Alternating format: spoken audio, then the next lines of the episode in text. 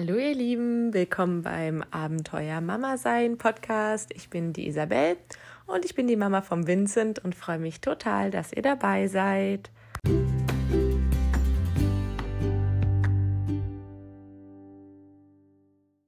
Hallo ihr Lieben, herzlich willkommen zur ersten großen Schwangerschaftsfolge im Abenteuer Mama Sein Podcast. Heute soll es um das sogenannte erste Trimester gehen. Das wird hier quasi die Zeit vom positiven Schwangerschaftstest bis zum Ersttrimester-Screening sein. Das Screening hatten wir damals bei 11 plus 3, also in der zwölften Schwangerschaftswoche. Und damit endet ja auch dann schon fast das erste Trimester. Ja, an meinen Schwangerschaftstest erinnere ich mich noch, als wäre es gestern gewesen. Das war am 18. Januar 2019. Einen Tag vorher hatte die Flow-App, die ich benutzt habe, um meinen Zyklus zu tracken, mir gesagt, meine Periode sollte kommen. Dem war aber ja dann nicht so. Da war ich dann schon versucht, an diesem Donnerstagabend meinen Schwangerschaftstest, der im Bad schon bereit lag, zu nehmen. Aber ich wusste vom Lesen, dass der Beta-HCG-Spiegel, also das Schwangerschaftshormon im Urin, vor allen Dingen in der Frühschwangerschaft, am ehesten im Morgenurin nachweisbar ist. Und dass es sein kann, dass ein Test falsch negativ ist, wenn man das zu einem späteren Zeitpunkt versucht. Deshalb habe ich mir dann einen Wecker gestellt und bin am Freitagmorgen etwas eher aufgestanden, habe mir meinen Schwangerschaftstest geschnappt, bin ins Gästebad gegangen. Ja, dann habe ich in einen Becher uriniert, diesen Teststreifen hineingesteckt, herausgezogen und habe einen Strich gesehen. Ja, da war ich dann erstmal, wie ihr euch vielleicht vorstellen könnt, ziemlich enttäuscht und wollte diesen Teststreifen auch schon fast in den Müll schmeißen. Habe aber dann tatsächlich vorher nochmal diese Packungsbeilage äh, gegriffen und nochmal nachgelesen, ob das denn auch so richtig war, was ich bis dahin gemacht hatte. Da stand dann, dass man drei Minuten warten soll. Dann habe ich mir also einen Timer auf meinem Handy gestellt für diese drei Minuten, bin in die Küche gegangen, habe mir meinen obligatorischen Morgenkaffee gezogen, weil ich nicht davon ausgegangen bin, dass da jetzt noch irgendwas passieren wird auf diesem Teststreifen. Und bin dann so langsam zurück ins Bad gegangen, hab dann so um die Ecke geschielt auf diesen Test. Ja, plötzlich waren da zwei Striche. Allerdings war dieser zweite Strich sehr unscheinbar, wirklich ganz, ganz hauchzart rosa, sodass ich mir überhaupt nicht sicher sein konnte, ob das schon reicht.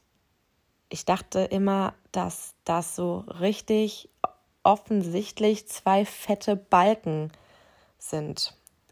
Aber es war halt dieser eine Balken und eine zart rosa schein durchscheinende Linie. Dann habe ich erstmal mein Handy gegriffen, habe Google aufgerufen, die Bildersuche gestartet und habe mir mal andere Tests angeguckt aus der Frühschwangerschaft. Ja, und dann war ganz schnell klar, ist da ein zweiter Strich, ist man auch schwanger.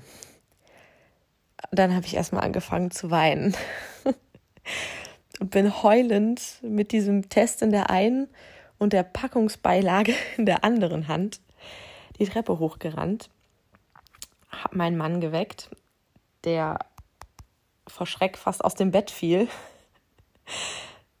ähm, und erst überhaupt nicht gecheckt hat, was abging.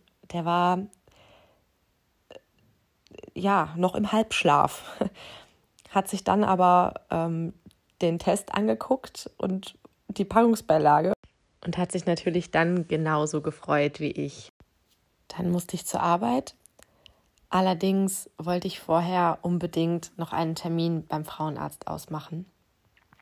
Hab dann also aus dem Auto dort angerufen und gesagt, dass ich einen positiven Test gemacht hatte.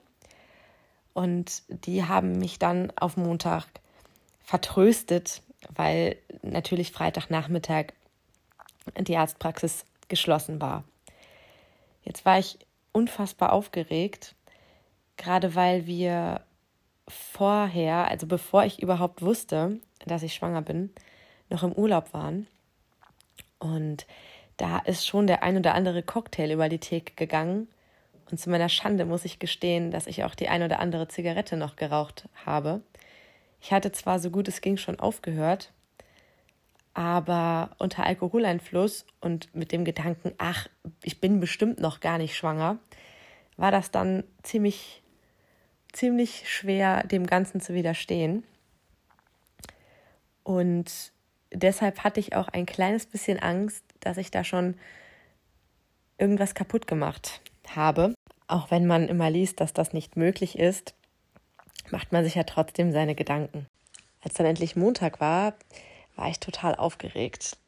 Und ähm, als ich bei der Frauenärztin reinkam, haben mir doch schon so ein bisschen die Beine gezittert.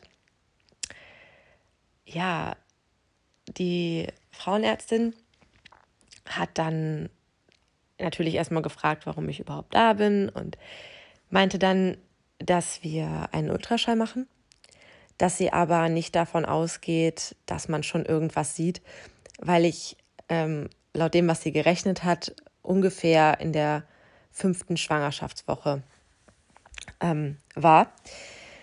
Auf dem Ultraschallbild stand dann später 4 plus 3, also quasi vier Wochen und drei Tage, also fünfte Woche.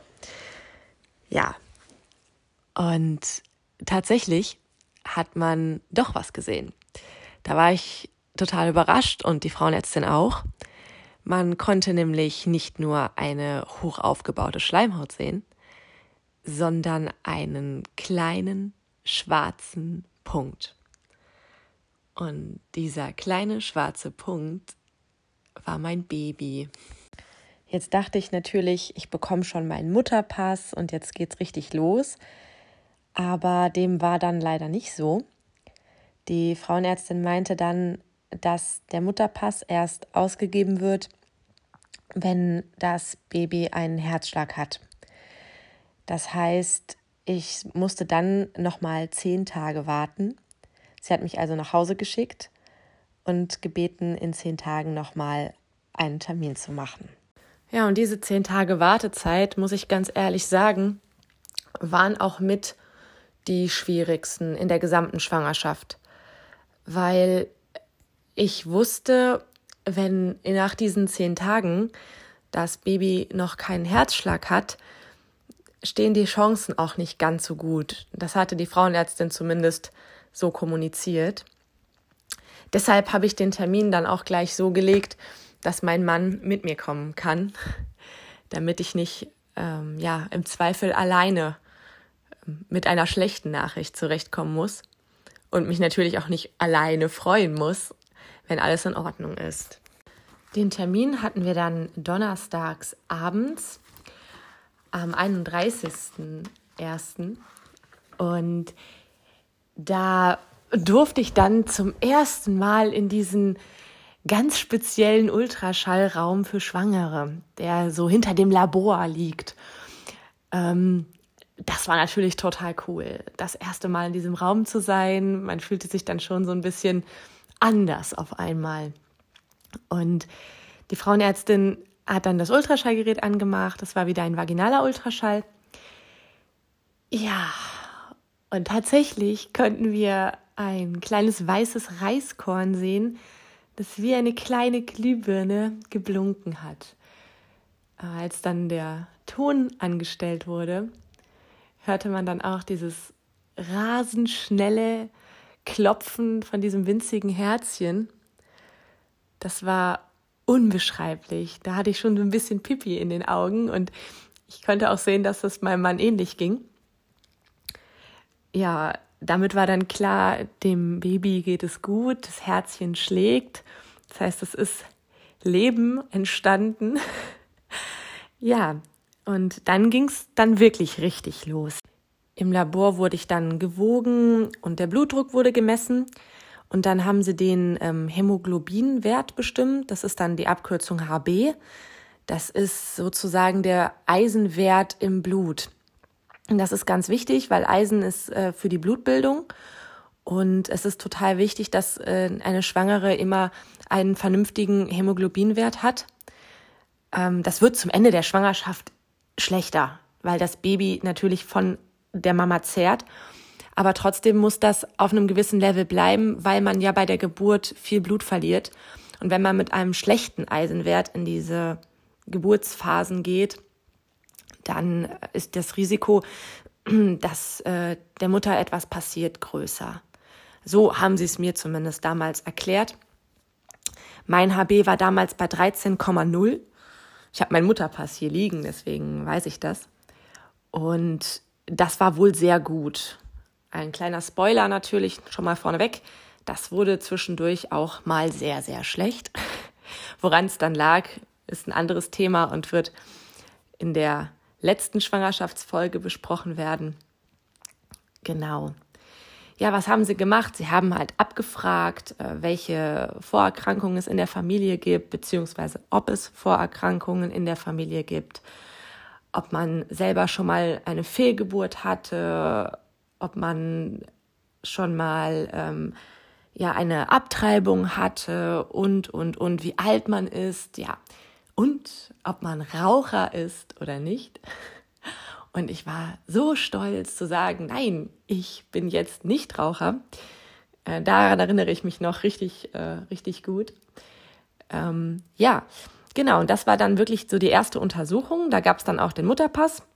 Dann wurde eine ganze Menge Blut abgenommen.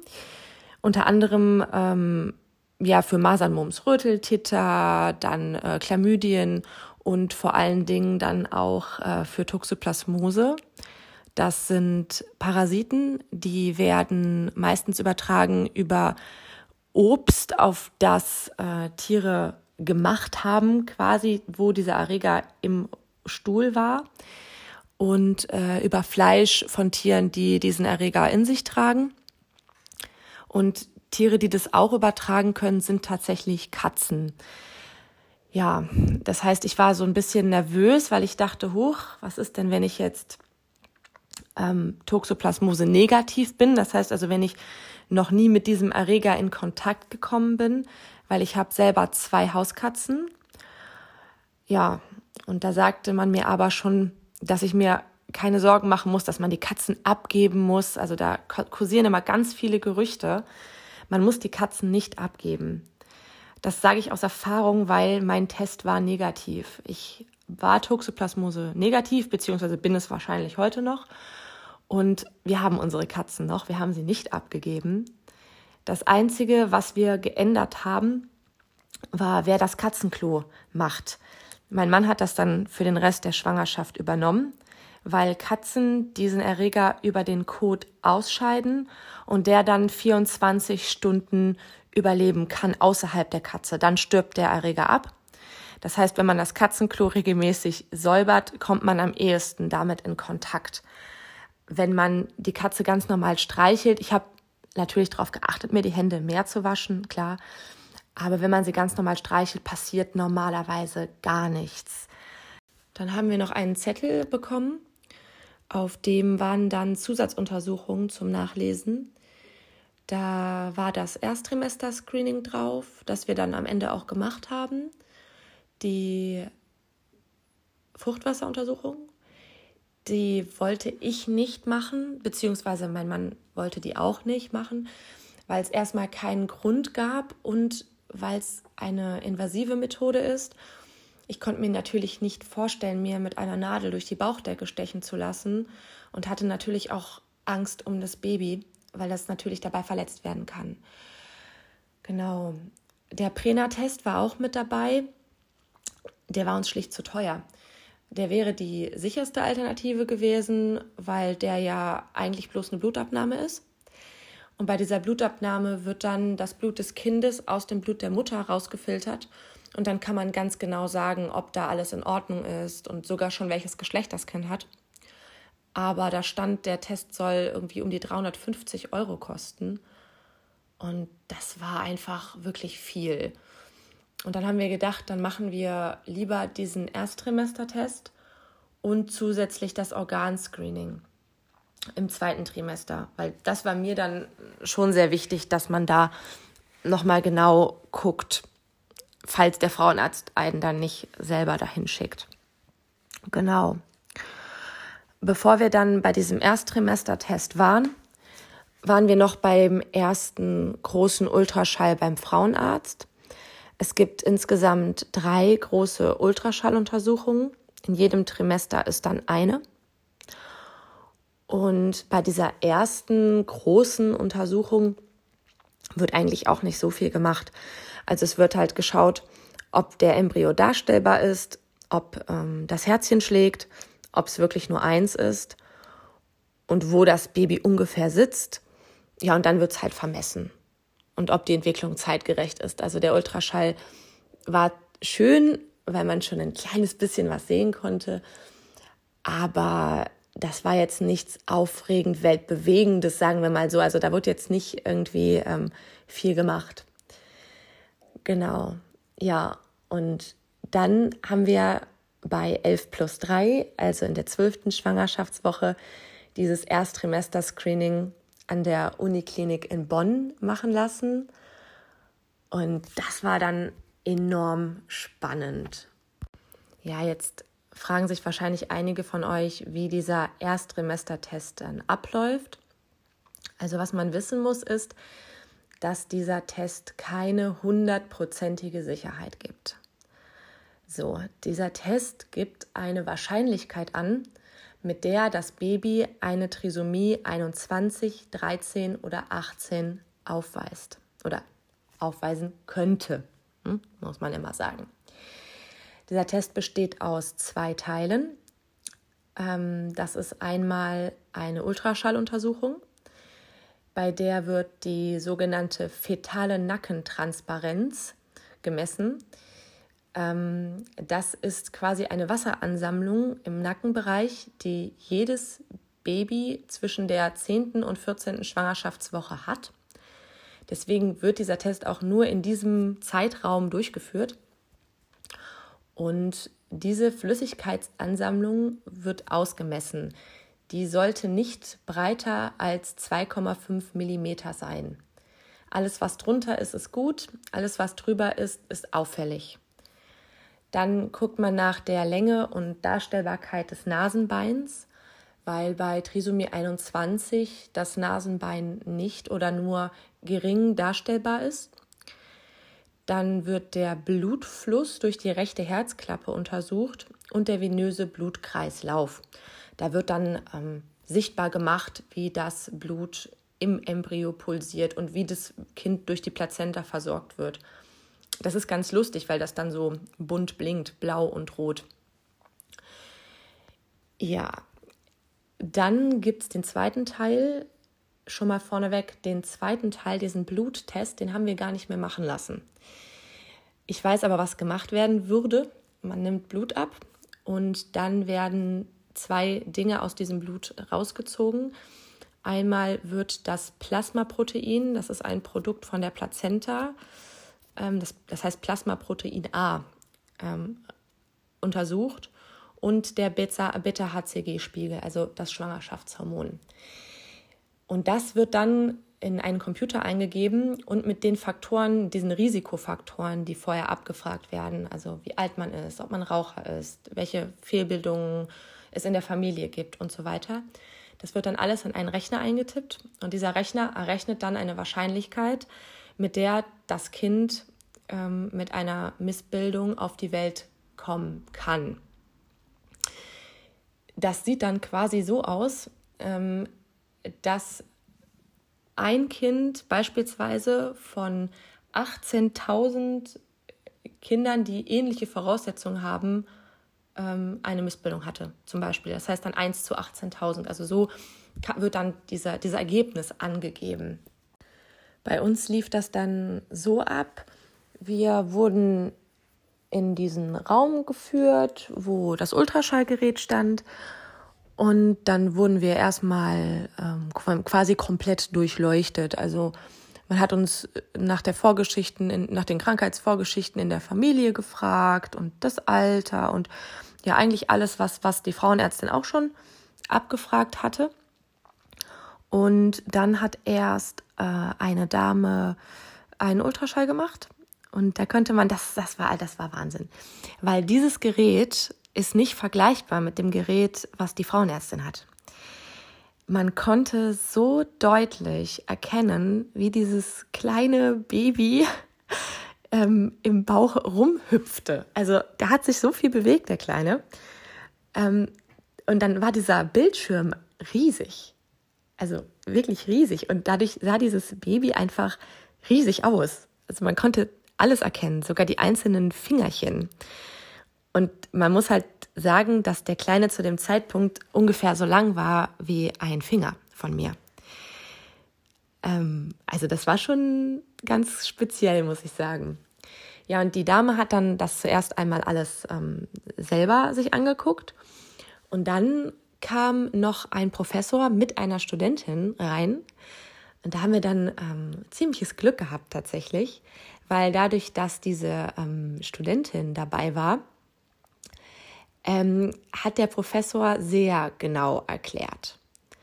Also wirklich sehr genau erklärt. Er hat sich unheimlich viel Zeit genommen und ähm, hat dann auch schon mal so ein bisschen nach dem Geschlecht gucken wollen, hat es dann aber leider nicht sehen können. Also es wurde auch alles ausgemessen und ähm, die Nackenfalte war bei einem Millimeter, also wirklich unauffällig. Nasenbein war darstellbar und alles andere war auch in Ordnung. Genau. Und während die dann die Ergebnisse in den PC eingetippt haben, hat die Studentin weiter Ultraschall gemacht, sodass wir wirklich exklusives Babyfernsehen genießen durften. Das war schon wirklich toll. Also da muss ich sagen, ähm, das würde ich immer wieder machen. Einfach, weil man nie wieder in der kompletten Schwangerschaft so viel von dem Baby gesehen hat weil dadurch, dass die ja immer größer werden, kann man hinterher nur noch den Kopf einzeln sehen und den Bauch einzeln sehen. Also man sieht nicht mehr dieses komplette Kind hinterher. Und dann hat der Arzt uns mitgeteilt, dass die Wahrscheinlichkeit, ähm, nach dem, was bis dahin passiert war, ungefähr bei 1 zu 8000 liegt.